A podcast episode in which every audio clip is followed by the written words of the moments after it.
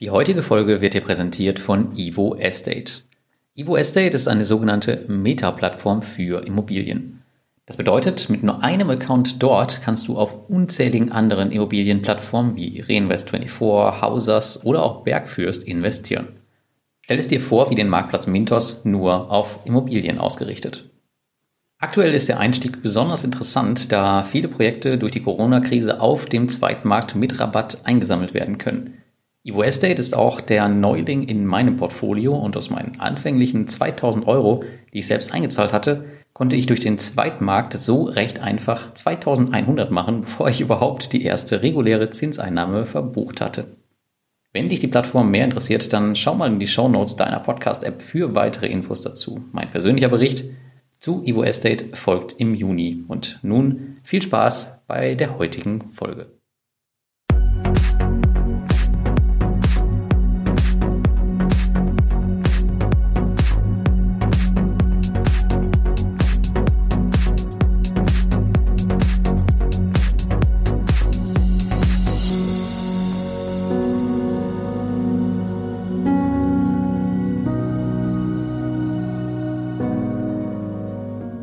Hallo und herzlich willkommen zu Passives Einkommen mit Peer-to-Peer-Krediten. Und willkommen zur QA Quartal 2 2020. Das bedeutet, ihr konntet mir wieder im Vorfeld Fragen schicken und ich habe sie für euch beantwortet. Ähm, das Format ist noch relativ neu und ist beim letzten Mal super gut angekommen. Letztes Mal hatten wir noch recht wenig Fragen. Heute sind es ganze 27 Fragen. Die Sache wird also sicherlich äh, für meine Verhältnisse ein bisschen länger dauern. Also holt euch auf jeden Fall einen Kaffee oder ein Getränk eurer Wahl und ja, lauscht den Fragen der Community-Mitglieder und meinen Antworten darauf. Vorweg, das Ganze sind natürlich ähm, keine Anlagetipps etc. Ähm, gilt hier heute mehr als in anderen Folgen. Das ist einfach nur meine Meinung, die ich zu euren Fragen kundtue. Das ähm, nur mal vorweg gesagt. Bevor wir jetzt mit den Fragen und den Antworten anfangen, vielleicht nochmal ein kurzer Rückblick auf den Corona-Crash und wie sich das alles in meinem Portfolio behalten, verhalten hat. Ich habe ja nichts abgezogen, was Peer-to-Peer-Kredite angeht. Ganz im Gegenteil, ich habe sogar noch äh, punktuell nachinvestiert. Ich habe auch keine Autoinvestoren gestoppt. Ja, ich habe punktuell Plattformen abgebaut, aber im Großen und Ganzen bin ich halt dabei geblieben. Ähm, ja, viele sind ja geflohen aus den Peer-to-Peer-Krediten anfangs. Jetzt zurückblickend muss ich sagen, jetzt wo ich das aufnehme, ist Anfang Mai, es ist nicht so viel passiert, wie ich selber erwartet hatte. Also ich dachte eigentlich, ähm, es passiert durchaus viel mehr, dass, die, dass der Cashflow weiter zurückgeht, aber ich bin echt überrascht, wie gut sich die Peer-to-Peer-Branche gehalten hat. Zwar exklusive Groupier und ähm, äh, Monetera hat es ja, glaube ich, auch erwischt. Aber an sich bin ich echt ja, recht froh darüber, wie es gelaufen ist. Und ähm, rückblickend war es tatsächlich auch die richtige Entscheidung für mich, bei den Peer-to-Peer-Krediten zu bleiben, die Chance zu nutzen ähm, hochverzinste Kredite noch abzugreifen, um den Cashflow jetzt halt auch in der äh, nahen Zukunft zu erhöhen. Und ich bin sehr, sehr gespannt, wie sich jetzt die nächsten Monate entwickeln werden. Weil ja, europaweit haben wir jetzt, sehen wir jetzt eine Verbesserung. Das heißt, die Kreditmoratorien werden vermutlich nicht verlängert werden. Und der Cashflow wird auf natürliche Weise auch wieder ansteigen. Auf der anderen Seite ähm, ist es so, dass die Plattformen ja ihr Kreditvolumen extrem zurückgefahren haben zum Teil. Das heißt, wenn die Investoren, und das sieht man ja auch jetzt schon, dass die Einzahlungen wieder größer sind als die Auszahlungen, wenn die ganzen Investoren jetzt zurückkommen, dann können wir auch recht früh wieder mit dem sogenannten Cash-Track rechnen. Das heißt also, dass mehr Investoren als Angebot äh, zur Verfügung steht. Da bin ich mal sehr gespannt, wie sich das so entwickelt.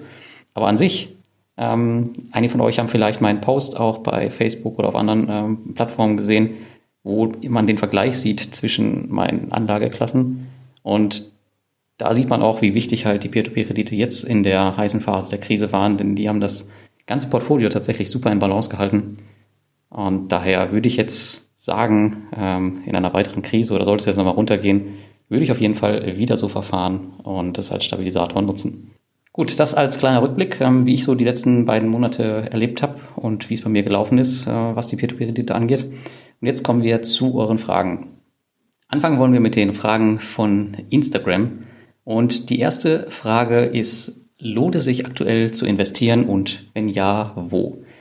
Ja, ich weiß jetzt nicht, ob die Frage nur auf Peer-to-Peer -Peer bezogen ist, aber da es hier ein Peer-to-Peer-Podcast ist, denke ich mal schon.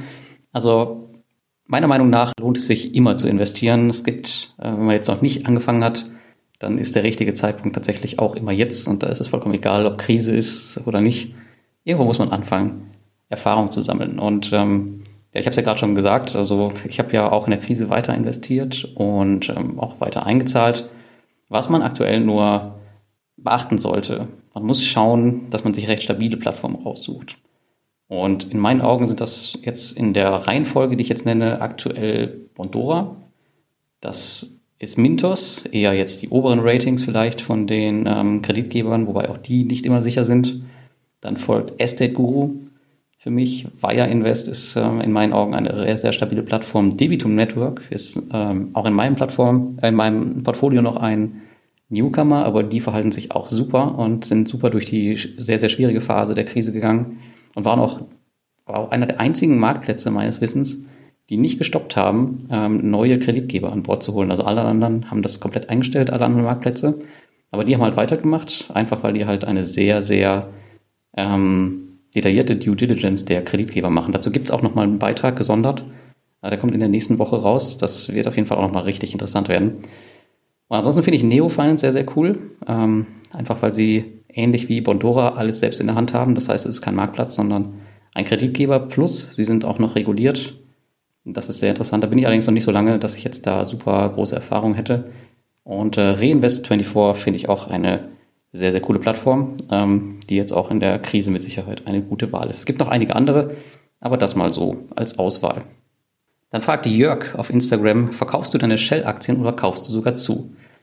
Ähm, ich verkaufe meine Shell-Aktien nicht. Ich hatte sie schon vor dem Crash im Portfolio und ich habe sie tatsächlich auch zugekauft. Und ich habe, ähm, wenn ich jetzt bei Portfolio Performance mal parallel schaue, habe ich auch tatsächlich so ziemlich glücklicherweise den äh, Boden erwischt. Ging dann, glaube ich, noch mal ein bisschen weiter runter, kann man hier sehen, als der Ölpreis noch mal ein bisschen verfallen ist im letzten Monat. Aber ich glaube, ich bin da ziemlich, ganz, ziemlich gut dabei. Aber ich kaufe auf jeden Fall jetzt nicht mehr dazu. Das liegt nicht an Shell selbst, sondern das liegt darauf, dass mein Investment hauptsächlich auf den Cashflow fokussiert ist. Und ja, einige von euch haben sicherlich mitbekommen, die haben ihre Dividende frisch gesenkt. Und deswegen äh, würde ich jetzt von, weiterem, von einem weiteren Investment da absehen. Dann fragt Jörg nochmal, ähm, monetärer, was jetzt tun?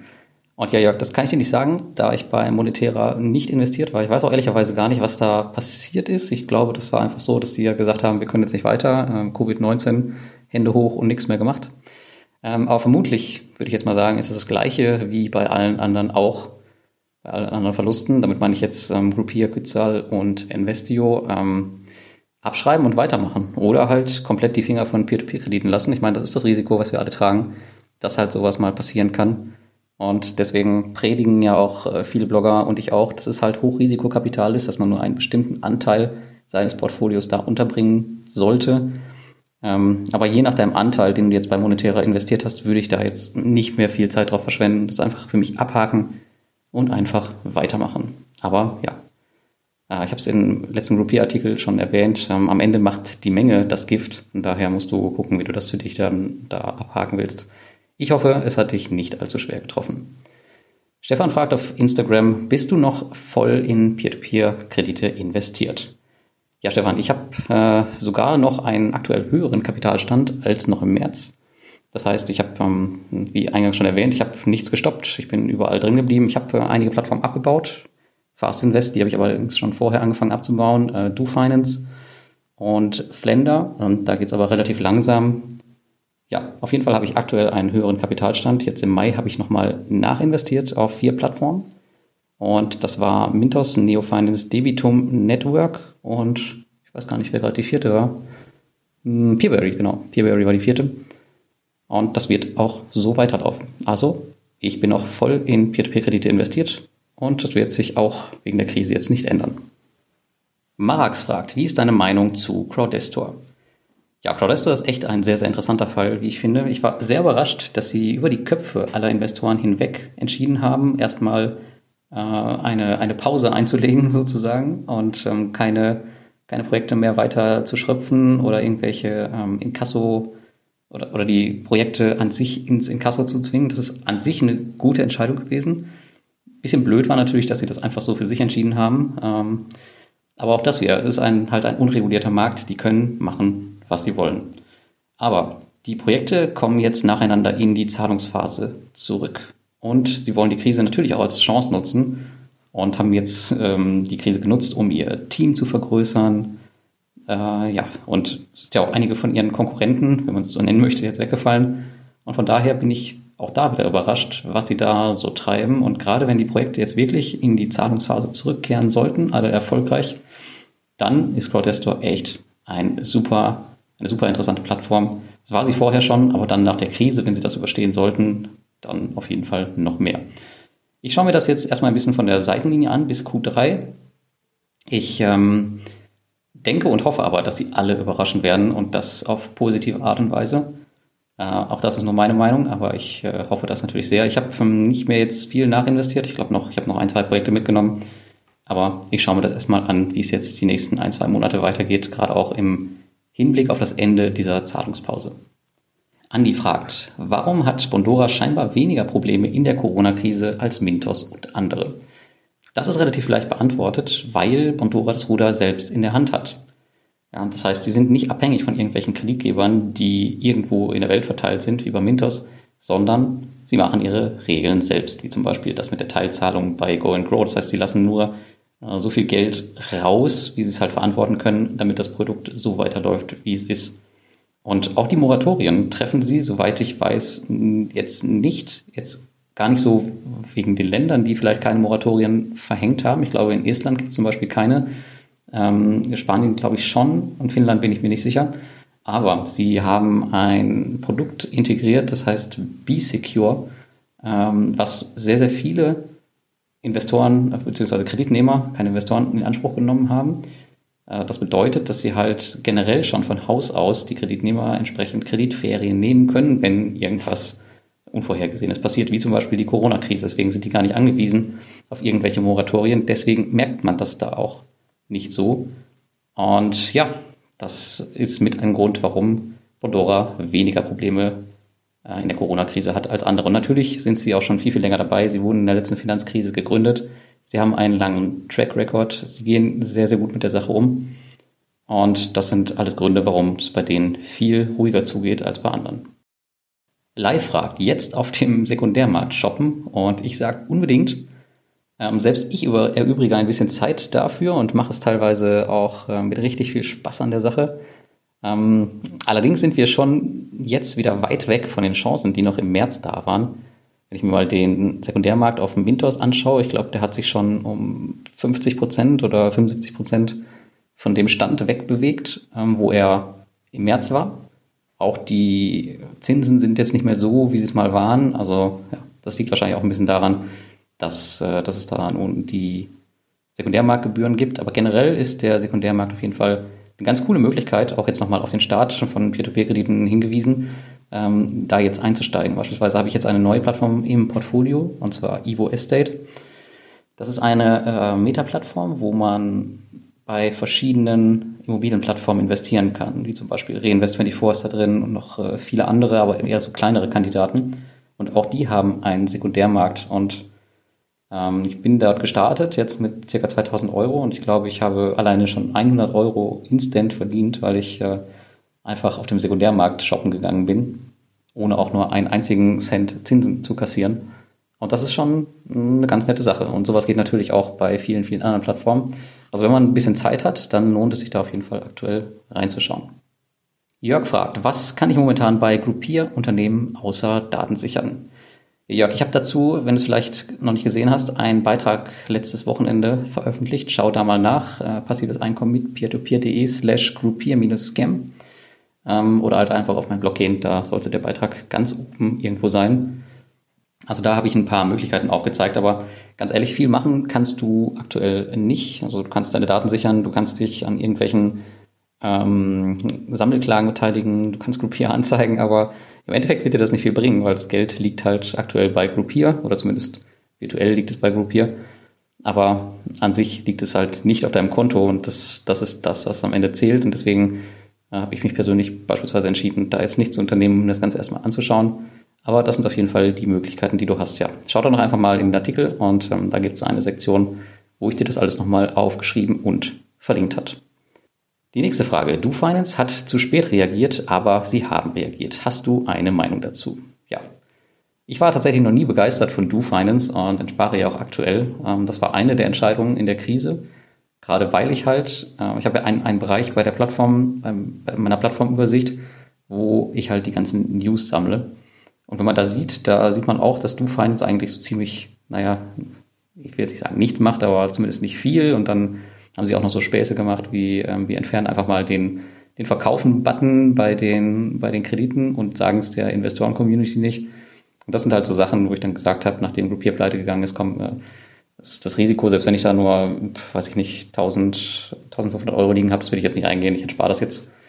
Gestern kam dann die Meldung, dass beispielsweise keinerlei Neuinvestitionen mehr möglich sind, bis das Portfolio, also das interne Portfolio von DoFi stabilisiert ist und diese Meldung spricht tatsächlich Bände und ich bin echt froh dahingehend über meine Entscheidung, auch wenn ich da nur ein paar Euro liegen habe, aber das sind auf jeden Fall nicht so gute äh, Signale, die du Finance da von sich gibt. Ich bin gespannt. Also andere Plattformen kommen deutlich besser mit der Krise klar und es gibt jetzt auch keinen Grund, dann bei DoFinance da irgendwelche Risiken einzugehen. Ähm, zudem sind sie auch in Lettland firmiert wie viele von den anderen Plattformen auch. Und sie sind auch eine der wenigen Plattformen, die zum Beispiel äh, nichts getan haben in Hinsicht ähm, auf die Regulierung. Äh, du kannst ja, oder die, die Plattformen können ja sich jetzt regulieren lassen und sie können sich um diese IBF-Lizenz bewerben. Und das haben auch die meisten gemacht, du Finance aber nicht. Die haben sich nicht mal dazu geäußert und ich frage mich, okay, warum nicht? Das sind alles so Zeichen, wo ich sage, gut, da gibt es andere Alternativen, die deutlich, deutlich besser sind. Die nächste Frage. Hey Lars, wenn du nur auf zwei Plattformen investieren dürftest, welche würdest du wählen? Das ist relativ einfach. Das wären bei mir Bondora und Mintos. Und zwar Bondora, weil ich ihnen am meisten traue und Mintos, weil ich am breitesten streuen kann. Das waren die Instagram-Fragen. Jetzt habe ich noch in meiner Community viele, viele Fragen erhalten, die wir jetzt nochmal durchgehen werden. Und die erste Frage ist von Alex äh, Dividendenfischer. Viele Grüße an der Stelle.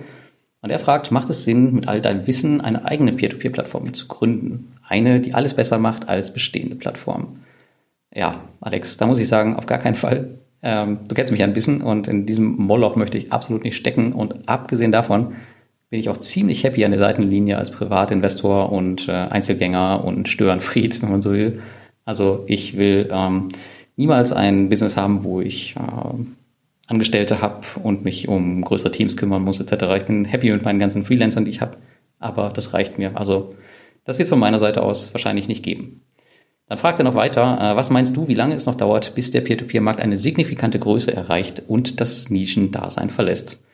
Und die Frage ist unmöglich zu beantworten. Ich weiß, du bist da mit relativ großen Summen unterwegs, wo du deinen Cash zwischenparkst, zwischen deinen Dividenden-Trades. Aber ja, ist tatsächlich unmöglich zu beantworten. Auf der anderen Seite ist es ja so, ähm, Bondora gibt äh, jetzt abseits der Krise eine sehr, sehr gute Liquidität, wo du deinen Cash zwischenparken kannst und auch die, ähm, der, die größten Investoren bei Mintos sind auch schon investiert mit weit über einer Million Euro. Natürlich hast du da das Risiko, wenn mal ein Kreditgeber ausfällt, dass du dann eventuell schon Monate oder Jahre lang auf dein Geld warten musst. Aber auf jeden Fall gibt es da Mittel. Aber ich ähm, ich bin nicht so der Freund davon, das tatsächlich irgendwie als Cash-Parkplatz zu sehen. Und ich weiß, das, das machst du ganz gerne. Und daher weiß ich nicht, ob sich da viel mehr anderes aktuell bietet in deiner Größenordnung als Bondora Go and Grow. Aber vielleicht ist die Krise jetzt tatsächlich der große Durchbruch, je nachdem, wie die nächsten Monate verlaufen. Und ich würde sagen, ja, stellen wir die Frage einfach bei der nächsten QA nochmal. Und dann werden wir mal schauen, was so übrig ist. Daniel fragt, hast du aufgrund der aktuellen Corona-Krise bestimmte Länder wie zum Beispiel Italien oder Spanien als Kreditnehmer ausgeklammert?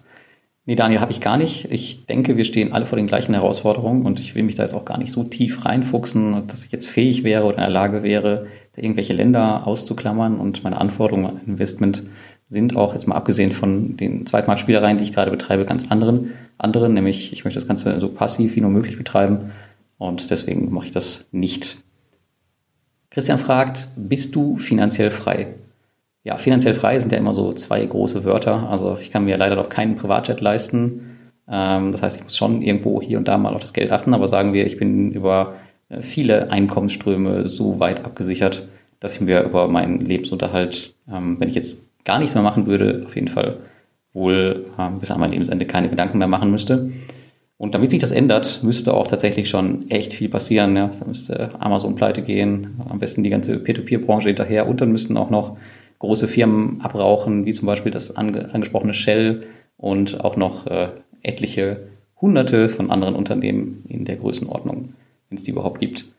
Ja, also von daher, ich äh, genieße eine gewisse finanzielle Freiheit. Es ist aber nicht so, dass ich jetzt überhaupt nicht äh, aufs Geld achten müsste und äh, Party in meinem Privatjet machen könnte.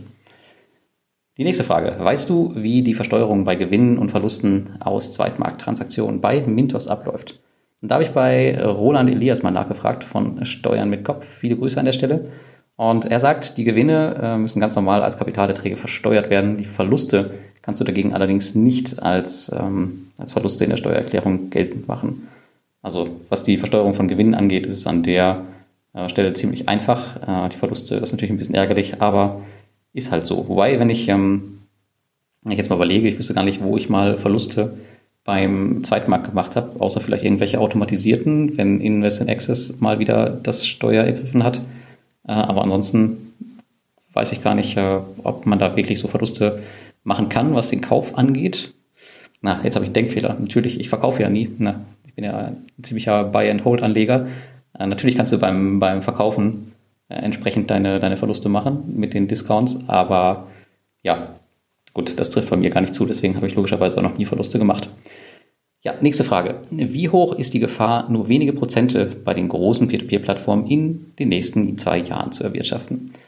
Und das kommt natürlich stark auf die individuelle Situation an. Ähm, wenn Groupier beispielsweise eine deiner größten von nur vier Plattformen ist und die geht baden, dann sieht das wahrscheinlich die nächsten Jahre düster aus.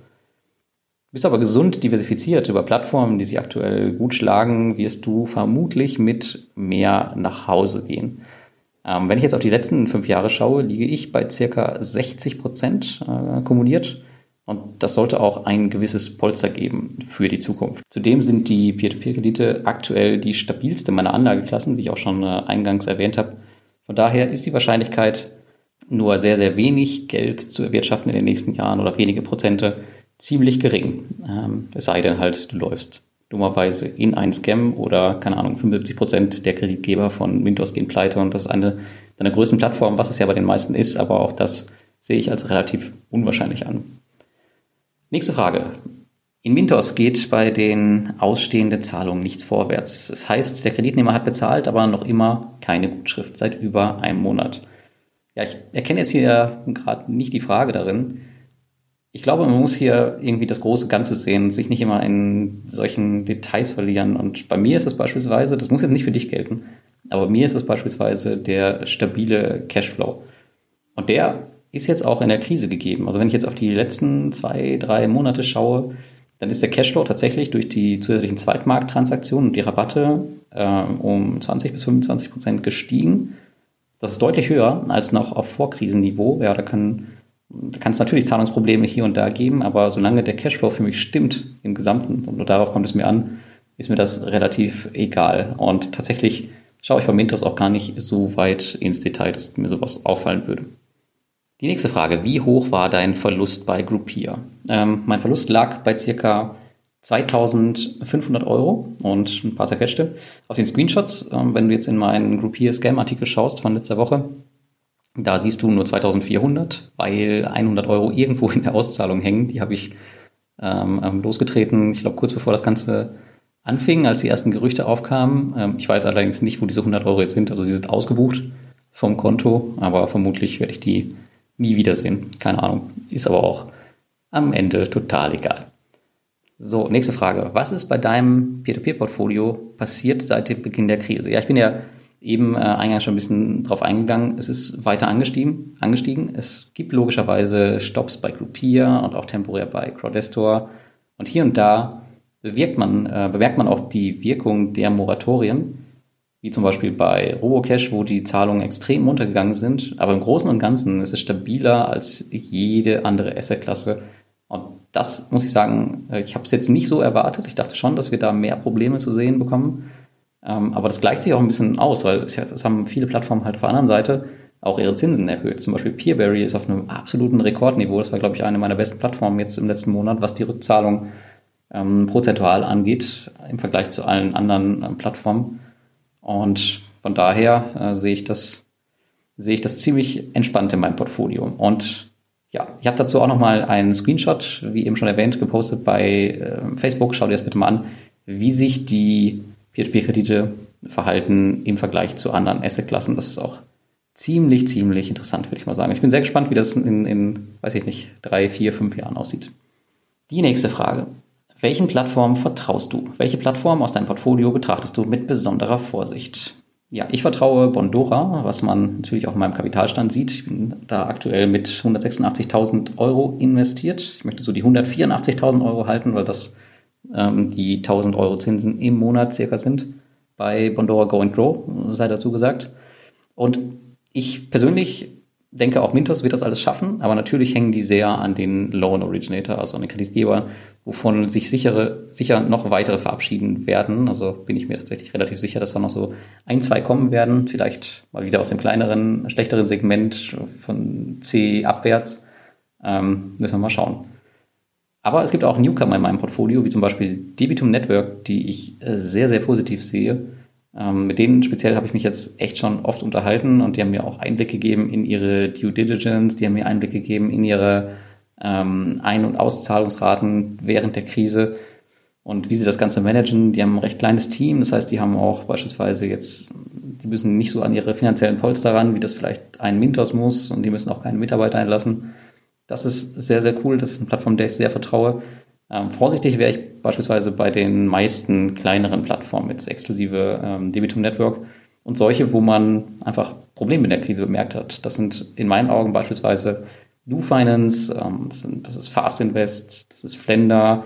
Ähm, genauso wäre, würde ich Abstand nehmen von allen Plattformen, die jetzt ganz neu auf den Markt gekommen sind. Ich, kenne jetzt gerade keinen, keinen aktuellen Namen, aber ich äh, weiß, dass mir ähm, dass das Affiliate-Netzwerk immer entsprechend Hinweise gibt, für welche Plattform ich wieder werben könnte, wenn ich möchte. Und von solchen Sachen würde ich auch Abstand nehmen. Und ich sehe es auch manchmal in der Community, wenn die Frage kommt, ey, was haltet ihr denn von der und der Plattform, wo ich noch nie was von gehört habe? Ja, könnt ihr nächstes Jahr machen, wenn's, wenn sich wieder alles ein bisschen beruhigt hat, aber abgesehen, äh, aktuell würde ich da davon echt die Finger lassen. Aber ja, müsst ihr am Ende selbst wissen. Daniel fragt, wie schätzt du die Entwicklung bzw. Änderung des Peer-to-Peer-Marktes durch Corona in ein paar Monaten ein? Ja, ich denke, ich persönlich denke, wir erleben gerade eine sehr, sehr gesunde Bereinigung und ich bin tatsächlich ähm, auch sehr, sehr froh, dass das mit Groupier jetzt passiert ist und nicht erst nächstes Jahr, wenn sie vielleicht 60 oder 70.000 Investoren gehabt hätten, sondern dass jetzt diese Krise genau das hervorgebracht hat, nämlich dass sie, keine Ahnung, mit virtuellen Zahlen rumspielen, die sie irgendwie gefühlt gar nicht bedienen können und deswegen bin ich echt gerade froh über die Entwicklung und diese Bereinigung. Und aktuell sehe ich, dass das Interesse an Peer-to-Peer-Krediten wieder enorm steigt. Was wahrscheinlich daran liegt, also viele haben ja haben gefühlt Peer-to-Peer-Kredite als Parkplatz genommen, um das Geld dann abzuziehen und in Aktien zu investieren. Auf der anderen Seite ist der Aktienmarkt jetzt wieder auf ein Niveau gestiegen, wo dem, wo viele Investoren dem wieder nicht trauen und deswegen kommen viele Investoren jetzt wieder zurück auf der anderen Seite haben viele andere Außenstehende gesehen, ey, bei den Peer-to-Peer-Krediten ist in der Krise gar nichts passiert, die sind ja überwiegend stabil geblieben, ähm, packe ich doch mein Geld mal da. Und das bedeutet, wenn, diese, wenn die Peer-to-Peer-Branche das aktuell übersteht, die Plattformen immer mehr reguliert werden, dann werden wir mit Sicherheit nach der Krise einen neuen Hype erleben. Das bedeutet wiederum, dass das auch wieder zu einem Drop der Zinsen in den nächsten Jahren führen wird, wenn wir jetzt mal auf eine einen Zeitraum von drei, vier, fünf Jahren schauen. Und ja, möglicherweise wünschen wir uns dann die Krise zurück, wenn es nirgendwo mehr als 10 Prozent gibt, weil die Anlageklasse an sich vielleicht etablierter wird. Schauen wir mal. Und dann denken wir an die Krise, an die gute alte Krise zu Corona-Zeiten, wo man noch auf dem Zweitmarkt Kredite mit ähm, 25 Prozent Zinsen und auch noch mit Abschlag kaufen konnte. Ja, Daniel fragt weiter, werden Leute aufgrund der Corona-Krise eher mehr Kredite aufnehmen oder werden mehr Leute ihren Kredit nicht mehr zurückzahlen können?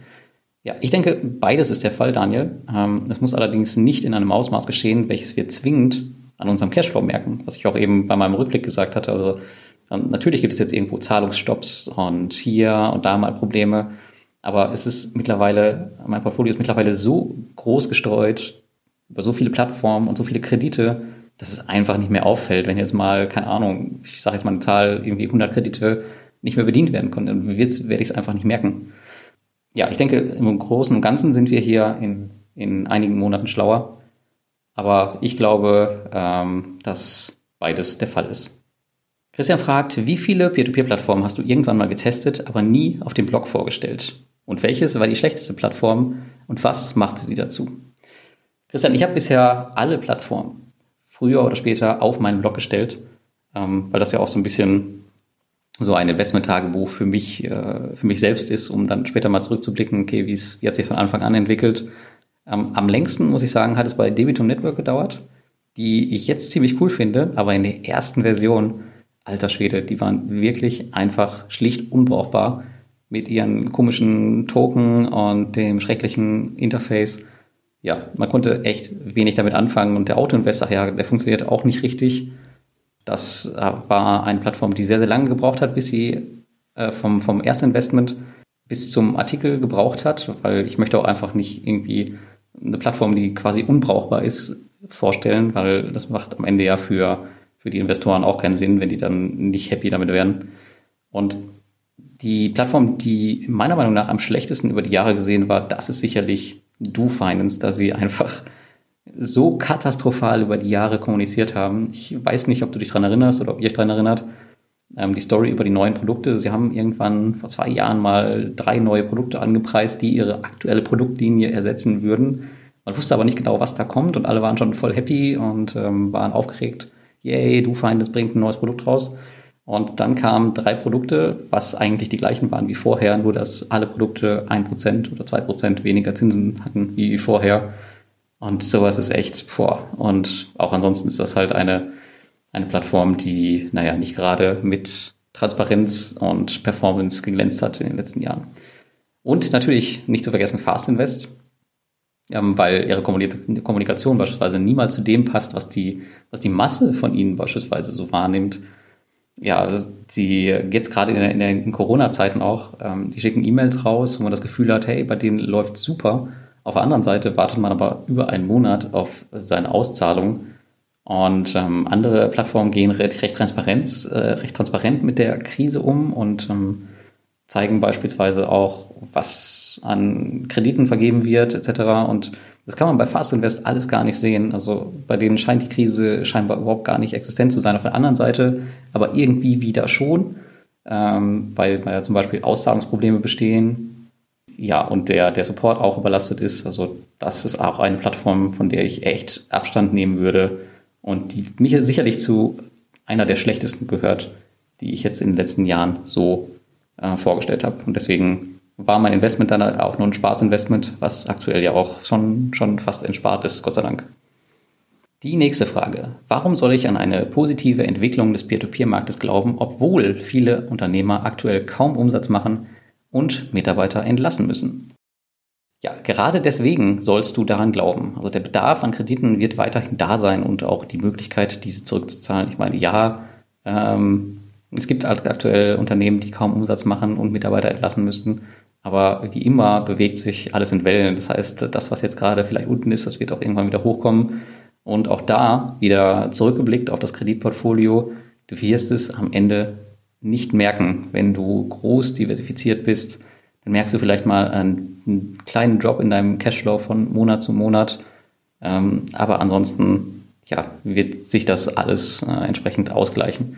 Und die aktuelle Krise wird äh, vorübergehen, so wie es auch immer passiert ist. Und was die Peer-to-Peer-Kredite angeht, ähm, sehe ich es tatsächlich. Also ich will jetzt nicht sagen, wir sind schon komplett über dem Berg, aber wir sind schon in einem Status, der schon deutlich, deutlich besser und rosiger aussieht ähm, als noch im März, wo Plattformen wie Mintos Mitarbeiter entlassen haben, etc. Also die werden sich jetzt alle auf die neue Situation einstellen. Viele haben es schon gemacht und dann wird es auch irgendwann wieder aufwärts gehen. Daniel fragt, warum hast du so viel Geld in Bondora investiert, obwohl es dort keine Rückkaufgarantie sowie bei Mintos gibt? Daniel, es gibt hier eine viel wichtigere Garantie, und zwar die, dass man in ein ordentliches Unternehmen investiert. Und das ist mir lieber als jede Rückkaufgarantie, ganz ehrlich. Ich habe das Team von Mondora über die Jahre kennengelernt und verstehe die Prozesse dahinter. Stehe auch in Kontakt mit dem Team. Ich kenne das meiste wie meine Westentasche. Zudem ist die Plattform noch reguliert, hat den längsten Track Record aller Plattformen. Und das alles zusammengenommen macht sie für mich tatsächlich uneinholbar. und ist auch der Grund für mein hohes Investment. Also, und die Rückkaufgarantie an sich ist ja, ich will jetzt nicht sagen ein Marketing-Gag, aber schon, schon eine Sache, die, wenn es hart auf hart kommt, dann doch am Ende fällt. Man sieht das ja bei Mintos und auch bei äh, Crowdfunding-Plattformen, die sich dann als Scam herausgestellt haben. Von daher ist die Rückkaufgarantie nett, um seinen Cashflow zu stabilisieren und planbar zu machen. Aber ansonsten ist das tatsächlich kein Kriterium für mich für äh, eine, eine gute und sichere Plattform. Dann fragt er noch weiter, wie hoch schätzt du die Gefahr bei Mintos ein, dass man sein Geld bei einigen zahlungsunfähigen Darlehensgebern nicht mehr wieder sieht, trotz Rückkaufgarantie? Da muss ich sagen, das denke ich, ist ziemlich unwahrscheinlich. Ich würde aber außer zur Liquiditätsplanung wenig, wie gerade schon gesagt, auf die Rückkaufgarantie geben. Du wirst jetzt bei einem Kreditgeber wahrscheinlich kein Geld komplett 100% verlieren. Ähm, die Inkasso-Prozesse ziehen sich zwar über Jahre hin, also siehe Eurocent, aber ähm, es laufen ja zwischenzeitlich, man sieht es ja jetzt zum Beispiel auch bei VAX und anderen Zahlungen zwischendurch ein. Das heißt, dass du, es kommen, das heißt, es kommen überall Beträge zurück und dass man jetzt irgendwo komplett bei Null rausgeht, bei irgendeinem Kreditgeber, das glaube ich ehrlicherweise nicht. Und ich habe es auch bisher, äh, glaube ich, so noch nicht erlebt. Zumindest bin ich in keinem investiert, der jetzt aktuell noch komplett bei Null steht, wo gar noch gar nicht zurückgekommen sind, äh, zurückgekommen ist. Also da denke ich mal, wird das nicht passieren. Und ja, man muss ja auch sagen, wir sind ja hier nicht bei Groupier, sondern wir sind bei Mintos. Und wir sprechen hier sehr, sehr wahrscheinlich über ein äh, ordentliches Unternehmen. Und von daher glaube ich, dass das nicht passieren wird. Und die letzte Frage. Puh. Äh, von Kevin. Hallo Lars, nach dem Bekanntwerden der Probleme bei Groupier kannst du auch die Darlehensgeber bei Mintos und auf deren Rating eingehen. Kevin, ich investiere breit diversifiziert über alle Kreditgeber bei Mintos und achte lediglich auf den Cashflow. Daher kann ich dir nicht viel über die Darlehensgeber an sich erzählen. Äh, es gibt sicherlich ein paar große, in die man relativ bedenkenlos investieren kann, sowas wie Mogo, sowas wie Cream Finance. Aber das Rating von Mintos ist ja ein internes Rating, auf das man jetzt nicht allzu viel geben sollte. Und du kennst auch nicht alle Parameter, obwohl die ähm, mal einen Artikel dazu veröffentlicht haben, aber ich denke mal, da wird noch viel, viel mehr hinterstecken. Und wie bei so vielen Ratings ist es ja immer nur eine Meinung. Und daher ist mein Weg, die Diversifikation über viele Kreditgeber zu streuen. Das hat sich auch jetzt über die letzten Jahre, fünf Jahre sind es inzwischen schon, bewährt. Und das werde ich auch weiter so machen ähm, weil am Ende ist es wichtig, dass der Rubel rollt und nicht in welchen Kreditgeber äh, und wo ich investiert habe. Zumindest ist das meine Meinung. Ähm, wenn, dich, wenn du dich über die, zu den Ratings ein bisschen mehr informieren möchtest, dann schau mal bei Explore Peer-to-Peer. -Peer. Da kann man mehr darüber lernen. Die haben nochmal ein eigenes Rating gemacht. Du kannst über die äh, Metriken ein bisschen mehr lernen. Und das gilt jetzt nicht nur für Mintos, sondern die haben, glaube ich, auch noch Viventor und Peerberry bewertet. Ähm, da schau doch mal rein. Und das könnte auf jeden Fall was für dich sein. So, puh, damit sind wir am Ende. Äh, 27 Fragen war eine ganze Menge. Ähm, wenn wir das nächste Mal auch so viele Fragen haben, müssen wir, glaube ich, zwei Sessions machen. Eigentlich bin ich jetzt nicht so der Typ, der so viel redet, aber ja, ich hoffe, ihr verzeiht mir das. Ich habe jetzt hier nicht großartig jetzt rumgeschnitten, sondern habe das Ding jetzt in einem aufgenommen, ähm, wenn ich da ich hier und da versprochen habe. Und ansonsten hoffe ich, dass ein bisschen was für euch dabei war. Ähm, gebt mir gerne Feedback dazu, Feedback dazu, wie ihr das Ganze findet und ob ihr Bock auf weitere Folgen habt. Und wenn ihr jetzt schon Fragen für die nächste QA habt, mm, dann schickt mir die gerne zu. Also das äh, muss jetzt nicht nur das Peer-to-Peer-Investment an sich betreffen, sondern das kann auch ähm, mein Leben als Unternehmer sein, ähm, meine Reisen, was auch immer, was euch interessiert, äh, auch um meinen Blog rund, rund, rundherum, auch äh, wenn es um meine anderen Internetprojekte geht. Schickt mir einfach eine Mail, wenn ihr Bock drauf habt. Und ansonsten wäre ich euch super dankbar für eine Bewertung natürlich bei iTunes, wenn euch das Ganze gefallen hat. Und dann wünsche ich euch ein schönes Wochenende und wir hören uns beim nächsten Mal.